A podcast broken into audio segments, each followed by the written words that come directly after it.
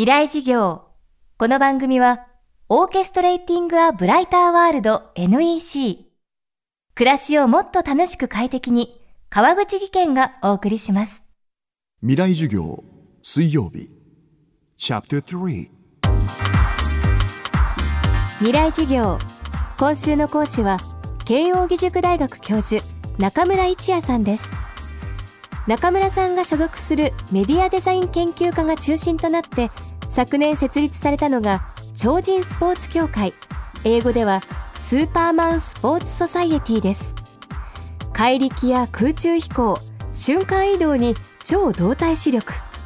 最先端の技術や人工知能が可能にするこういった超人的な能力を駆使した新たなスポーツの開発が始まっています。そもそも私たちの日常は身体能力の拡張の延長線上にあると中村さんは言います。未来事業3時間目。テーマは AI 時代のスポーツと身体の記憶。歴史を振り返ってみると我々人類はずっと身体体の拡張を願ってきたわけですね。手足を拡張しようとしてまず杖を作りました。義足を作りましたと。で浮き輪を作って浮かぶようになりました。船作りました。車作りました。飛行機作ってロケット作ってどんどんこう遠くへ早く行けるようになりましたと。それから視聴覚も拡張しようとしてメガネ作りました。補聴器作りました、えースピーカー作って電話ができました。インターネットを作りました。で遠く早くコミュニケーションできるようになりました。そうやって僕らこう外へ外へと身体体を拡張してきたんですけどここでその技術を全部一旦体に引き戻してみると。でその自分の体って何だろうかっていうことを問い直して動かしてみるっていうのがまあその超人スポーツを開発するまあその歴史的な意味かなと思うんですけどあの最近特に技術で言うとロボットとか人工知能 AI っていうものが注目されてますよね。で将来人の仕事をそのロボットや人工知能つまり機械が奪うって言って心配してる人もいるわけですね。単純作業とクリエイティブなものだけ残るんじゃないかってもう言われてるんですけど最近はそのクリエイティブなことも、えー人工知能 AI が肩代わりするっていうのが出てきて例えば今や銀行の金融取引の7割は人工知能が行ってるって言われてますし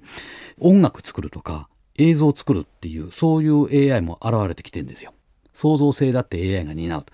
そしたらロボットや AI が人にとって変わるとしたらですねじゃあ人に残るものは何だろうかと。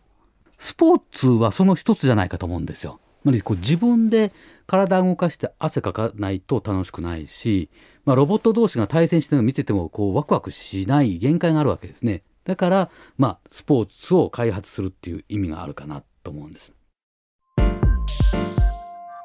さらに超人スポーツの開発には日本の文化特にポップカルチャーが大きな意味を持つと中村さんは続けますで特に日本の役割はとっても大事だと思うんですね。日本はそういう技術っていう面で世界の先端を行ってるんですけどもう一つ日本の強みがあるんです。それは文化特にポップカルチャー。漫画やアニメやゲームっていうこの日本のポップカルチャーがクールジャパンとか言って今世界でも人気を博してるんですけどその強みを生かしたいんですね。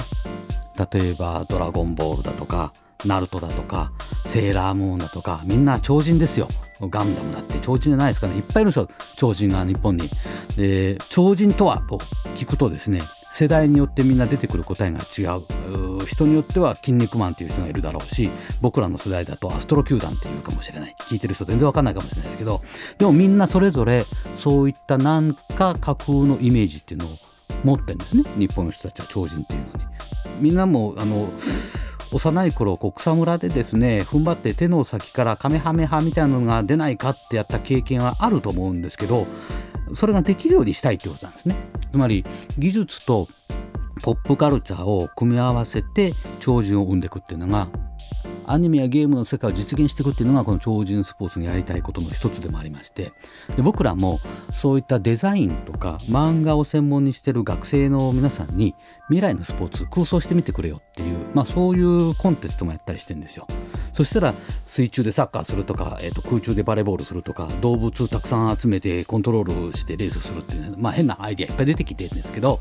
そういう若い人たちのアイデアを技術者大人がちゃんと実現していくっていうこともやっていきたいしそういう動きは世界の中でも日本が中心になって技術を開発している人は多いし面白い空想をする人も多いし何よりも、えっと、そんなことをこうやっちゃえと思う変な人が多いんですよ要するに。でしかもそれをこう楽しんでくれるユーザーがとっても多い場所なのでこれは別に全部日本人がやる必要はないんですけれども日本という場所がそういうメッカになると楽しいなと思います。今週の講師は慶應義塾大学メディアデザイン研究科教授で超人スポーツ協会の共同代表中村一也さん今日は AI 時代のスポーツと身体の記憶をテーマにお送りしました。明日も中村一也さんの授業をお届けします。この番組はポッドキャストでも配信しています。バックナンバーもまとめて聞くことができます。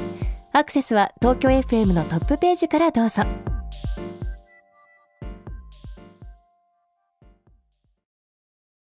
川口技研。階段での転落大きな怪我につながるので怖いですよね。足元の見分けにくい階段でもコントラストでくっきり白いスベラーズが登場しました。皆様の暮らしをもっと楽しく快適に。川口技研のスベラーズです。未来事業。この番組はオーケストレーティング・ア・ブライター・ワールド NEC 暮らしをもっと楽しく快適に川口技研がお送りしました。